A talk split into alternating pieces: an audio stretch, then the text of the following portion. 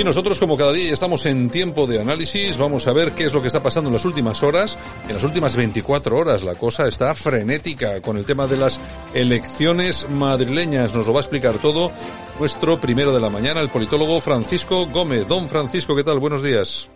¿Qué tal? Buenos días. ¿Qué tal? ¿Cómo estás, Santiago? Aquí estamos, eh, comenzando el día. ¿Qué nos cuentas? Pues nada, esto es como el día 1 después de Cristo, pues en este caso es el día 1 después de Ayuso. después de Ayuso. Oye, por, por, cierto, que diste, diste, yo creo que eres la única persona que dio en el clavo con los resultados electorales. Con los promedios, ¿verdad? Sí, sí, yo también. Os estaba escuchando a las 8 de la tarde, eh, que era cuando las radios y las televisiones los dieron a conocer y efectivamente eran todos prácticamente clavados a lo que dijimos aquí. Bueno, al final hacer un promedio es relativamente fácil. Cualquier estudiante de estadística lo saca sin ningún problema. Lo único que hay que estar es pendiente de los, de los sondeos de la última semana y no perderte ninguno. Pero bueno, esto simplemente yo lo comenté no por la dificultad de, de acertar o no, sino para que nuestros oyentes sean conscientes de que esto ya lo conocen los partidos y por eso hay algunos partidos que no se molestan en montar una feria. Ya saben de sobra que no van a triunfar, que van a tener un escandaloso resultado, eh, para bien o para mal, y por eso pues eh, se sabía de antemano, por ejemplo, que Podemos o que Ciudadanos no iba a tener nada que celebrar y por eso no hicieron nada, ¿no? O sea, sí. eso es sencillamente, esto es como una especie de prueba de toque que, que en el caso de un partido político lo hace en este sentido o cualquier otra empresa lo hace simplemente para saber el rendimiento de un producto, la aceptación que va a tener un producto, ¿no? Bueno, pues es para saber el, el, la inversión que debe realizar. Pero bueno, me alegro, me alegro que diéramos en el clavo. Donde también se ha dado el clavo ha sido, pues porque como decía, la vida sigue y el paro pues sigue saliendo los datos mensuales. Yo acostumbro siempre que tenemos los datos disponibles pues eh, tenerlos eh, bien desglosados, ¿no? Y, y, bueno, pues vamos a dar las cifras como todos los meses. Paro registrado 3.910.000, no ocupados 292.000, con disposición limitada 429.000, más los que esto hace un total de 4.632.000 personas apuntadas en el SP. Hay que tener en cuenta que hay otros 638.000 personas por los ERTES, ha bajado ligeramente, pero todavía sigue siendo una cantidad muy excesiva. Y hay que tener en cuenta que hay 455.000, casi un mil más eh, autónomos en cese de actividad, lo cual quiere decir que a día de hoy tenemos 5.727.000 personas que quieren trabajar y no pueden, lo cual quiere decir que tenemos en España una tasa de paro del 25%. O sea que, como casi puedes nada, comprobar, casi nada. Sí, por eso te decía que la vida sí, porque, sigue y sí, al final. Sí, porque las cifras que nos dan desde el gobierno siempre están eh, maquilladas, medio camufladitas, pero las cifras reales son estas. Son las personas que quieren trabajar y no pueden. Esas son las cifras. Sí. Yo espero, espero siempre unos días, si te das cuenta siempre estos datos los doy el 3 o el sí. 4 incluso, porque son datos que nos facilita el sindicato uso. O sea, estamos hablando de un sindicato. O sea, por lo tanto, aquí tontería las justas. Datos exactos, eh, nos fiamos además de la fuente porque es muy fiable y, y, y dan el clavo. O sea, saben perfectamente la realidad. A uno que le da igual si el paro sube o baja, porque ya es historia de la política española, es Pablo Iglesias, que al no acceder a su, a su, a su acta de diputado en la Comunidad de Madrid, va a seguir cobrando durante los 13 meses que le quedan por hacer los 5.300 euros mensuales que se va a llevar durante el tiempo que no tenga un sueldo, porque no esté dado de alta por nadie, eh, por el hecho de haber sido vicepresidente de, del gobierno. Lo cual aquí hace entrever dos posibilidades. Lo cual, que lo tuviera clarísimo, que a mí me da la sensación de que sí, porque probablemente la Asamblea iba a ganar menos o segundo, que directamente los amigos del CNI le han echado una mano a Pedro Sánchez y por ese motivo ya ha salido zumbando. En todo caso, la aceptación de los datos de la Comunidad de Madrid, de, de las elecciones, pues eh, la izquierda no la, no la ha sobrellevado muy bien.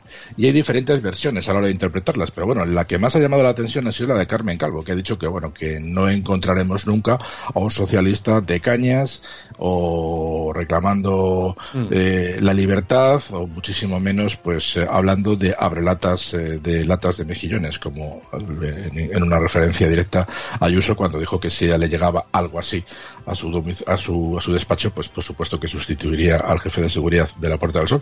Y ha soltado una fresca que ha llenado las redes sociales de gente absolutamente pues muy enfadada. Los que más, ACOM, que es la asociación de, de bueno pues de los judíos de Israel, con todo el derecho del mundo. Vamos a escuchar lo que decía Carmen Calvo, la vicepresidenta primera.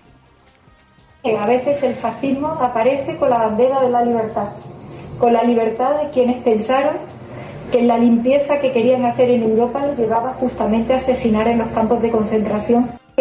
Es increíble, es increíble que una señora como esta eh, diga cosas como, como la que dice comparando, comparando eh, lo que está pasando en España, que, que, yo sepa, y yo creo que todos nuestros oyentes son conscientes, que es, son, se, todo se produce en términos absolutamente democráticos, comparando con lo que pasó en la Alemania nazi. Es una cosa horripilante, Francisco. Sí, bueno, se van superando, porque al final ellos han puesto el listón tan alto del insulto, me refiero, que tienen que pasar pues de llamarnos fascistas a llamarnos tabernarios, como el día anterior de las elecciones el señor Tezanos, y ya hemos pasado a la siguiente fase, que es llamarnos a todos nazis, ¿no? Bueno, pues este es el gobierno que tenemos y este es el nivel que tienen los miembros del actual PSOE, un PSOE que, bueno, pues en algunos medios ya criticaban que últimamente incluso quitan las, las letras, ¿no? Quitan eh, las letras PSOE las, para, y ya simplemente aparece la barra, el, el, corazón y la cara de Sánchez, ¿no? Un gobierno que, como ayer mismo y como acertadamente dijo Isabel Díaz Ayuso, eh, ha comenzado a dar noticias de las malas inmediatamente en cuanto han terminado las elecciones y, de hecho, el gobierno ya, bueno, pues le ha prometido a la Unión Europea subir impuestos al diésel, armonizar patrimonio, eh, y un tipo mínimo de sociedades, además de numerosos impuestos más que tienen que ver con asuntos verdes, ¿no? De estos como que hay que mm, consumir menos plástico, cuando ya me contarás cómo se hace, el tema de las bebidas azucaradas y por supuesto algo que ya hemos comentado aquí, que era el tema de que a partir del 2014, más o menos es la fecha que han puesto, se va a cobrar, se va a cobrar por, por acceder a cualquier autovía en España. Hay gente que ya está diciendo que este tipo de medidas son las que habitualmente la Unión Europea impone a los estados que son intervenidos. Por lo tanto, a mí me da la sensación de que efectivamente de una forma velada ya estamos siendo intervenidos y la Unión Europea es la que está dictando pues eh, ciertas eh, ciertas normas, ciertas reglas, ciertas nuevas eh, aspectos que nos van a condicionar la vida, ¿no? Pero bueno, como te digo, esto al final lo vamos a tener que ir viendo. Yo creo que, por ejemplo, de las autovías va a ser una medida que seguramente se adelante en el tiempo y no creo que esperen al 14. Los que no han esperado nada, y volvemos otra vez a la política chusquera, son nuestros amigos de Vox. Vox inmediatamente pues tiene que ver cómo sus resultados en Madrid pues quizás no han sido todo lo que esperaban. Hay que explicar a todos nuestros oyentes que realmente el escaño que más tiene Vox, o sea, lo que ha sumado, que es un escaño, representa 13.000 personas. Quiero decir con esto que el efecto Abascal en Madrid ha supuesto que 13.000 personas más le hayan votado con respecto a las últimas elecciones. O sea, eso y nada es lo mismo. Entiendo que Abascal tiene que estar un pelín cabreado y defraudado, porque posiblemente esperaban más. Ya comentamos en este mismo programa que había incluso gente del propio partido que se venía muy arriba y decía que como mínimo tenían que llegar a los 20. Bueno, pues efectivamente no han llegado. Abascal ya está un poco poniendo palos en las ruedas del Partido Popular, porque ya está diciendo que bueno, que qué va a pasar, que si les vamos a ayudar, vamos a poner nuestros escaños a disposición del Partido Popular. También ya se ha comentado que a lo mejor eh, le solicitan alguna consejería, lo, alguna alguna consejería lo cual sería un, tanto extraño. Y por supuesto ya está diciendo también que, a lo mejor es que lo que pretende el Partido Popular es sencillamente que intentar obligar al Partido Socialista que se abstenga, lo cual no tiene demasiado sentido. Bueno, en todo caso Abascal ya ha venido diciendo cuáles van a ser las primeras medidas que van a tomar en Madrid, que es denunciar, denunciar a Tezanos y denunciar como de costumbre dicen a Marlasca. Pero bueno, vamos a escuchar directamente a Abascal lo que decía en la mañana de ayer. Señalamos al gobierno de la nación al gobierno ilegítimo de Pedro Sánchez como culpable del intento de lapidación de Vox en Vallecas, como culpable de la ocultación de las detenciones de los dos matones de Pablo Iglesias y también como culpable de la manipulación de las instituciones al servicio del Partido Socialista, en concreto del Centro de Investigaciones Sociológicas. Es un verdadero escándalo que una vez más el Centro de Investigaciones Sociológicas haya fracasado estrepitosamente. Ha sido la única entidad que se dedica a la demoscopia que ha pronosticado una victoria de la izquierda en estas elecciones y lo ha hecho únicamente porque falsea los datos. Nosotros ya hemos solicitado informes periciales de datos que vamos a poner a disposición de los tribunales a donde acudiremos ante ese gigantesco acto de corrupción que también supone que el Centro de Investigaciones Sociológicas se utilice únicamente para influir en el voto y no para hacer predicciones fidedignas. Es decir, que quien más medios tiene, mucho más que todas las empresas privadas, para hacer encuestas en España, quienes más encuestas hacen son los que han fallado. Y eso solo significa que los datos han sido falseados. Bueno, objetivo Tezanos, objetivo el CIS para Vox. Sí, yo entiendo a Bascal, porque al final es un recurso fácil. Yo no sé si realmente van a poner esta denuncia. Me parece un poco surrealista, y lo digo con total pena, porque Abascal es sociólogo, y Abascal sabe perfectamente que la estadística es una ciencia exacta, puesto que trabaja con números. Los números son exactos. Lo que interpreta a la estadística es la sociología, y la sociología es subjetiva.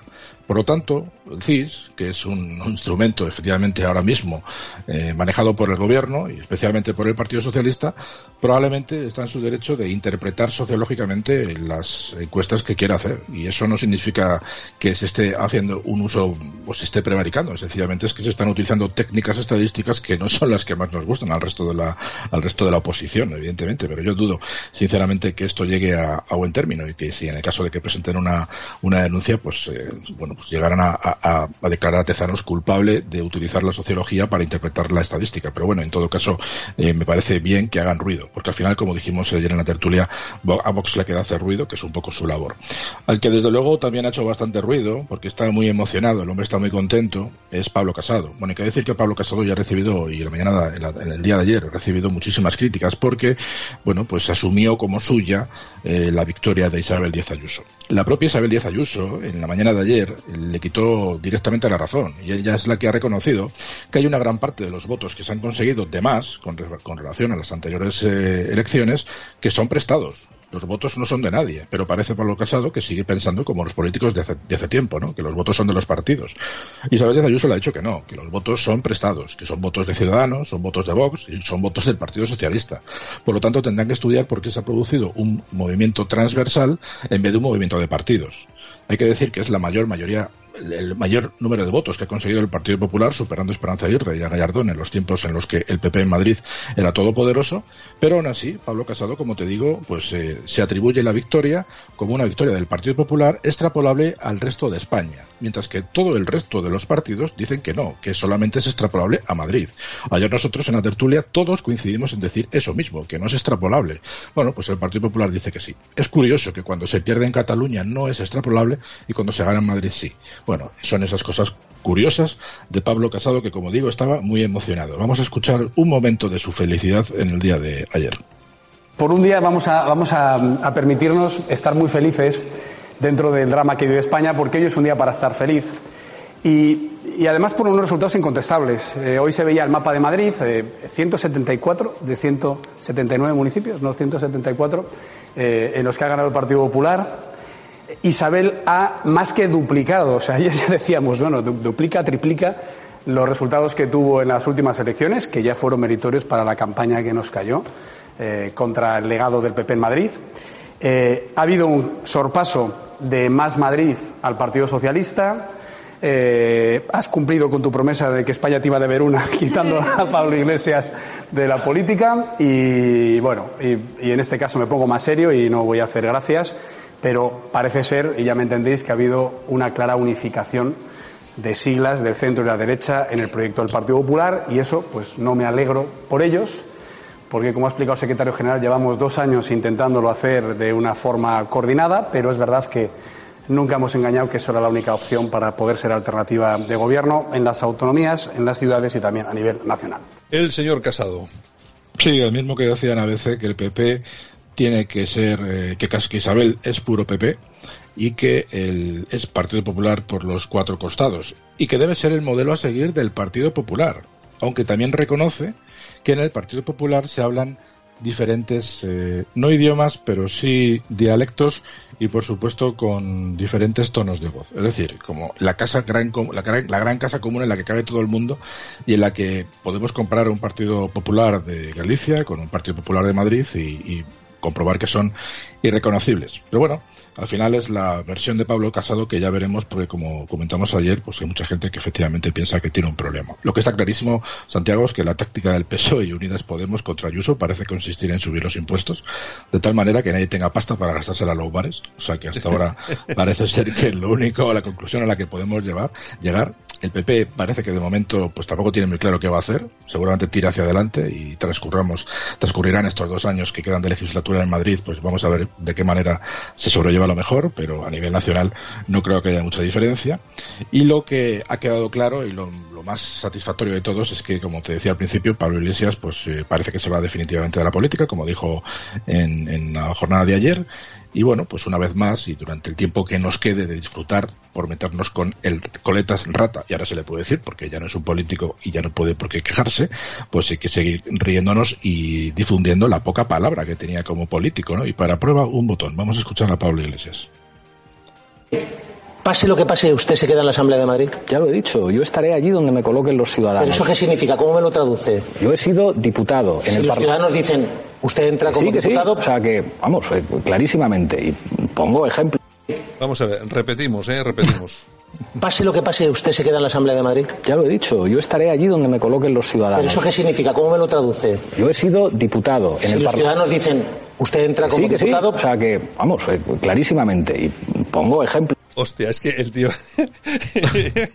es que hasta la mentira es que es increíble. Bueno, yo creo que durante uno, yo creo que durante un pequeño tiempo todavía podremos disfrutar de todo tipo de memes sobre este hombre, porque al final eh, la hemeroteca que tiene es tan grande que invita constantemente a seguir metiéndote con él y al final el partido que ha dejado un poco en cuadros, eh, nunca mejor dicho, pues ya veremos cómo se va comportando. Yo hoy me reía solo porque veía, miraba por Twitter un poco cómo está sondeando un poco las, las versiones de memes que existen sobre este hombre y me ha hecho especialmente gracia uno, ya si quieres con esto finalizamos, y es que ponía Fidel Castro es el virus, eh, Hugo Chávez es la mutación del virus, eh, Pablo Iglesias es la nueva cepa e Isabel Díaz Ayuso, como indicamos ayer en la tertulia, es la vacuna, ¿no? Bueno, pues efectivamente eh, yo no sé qué se va a sacar en claro durante estos dos años que nos quedan de legislatura en Madrid, pero lo más importante es que este hombre ha dejado la política española, es lo más eh, indigno que, ha pasado por la política española en democracia, es enorme el daño que ha, este, que ha hecho este hombre a la política española y a España y me parece que es una buenísima noticia que recoja y se vaya. Nos alegramos, nos alegramos muchísimo. Además, no vamos a, no vamos a, a, estar a escatimar ni a andar con medias tintas. Nos alegramos mucho de que se vaya. En fin, don Francisco, mañana regresamos. Muy bien, hasta mañana entonces, un saludo.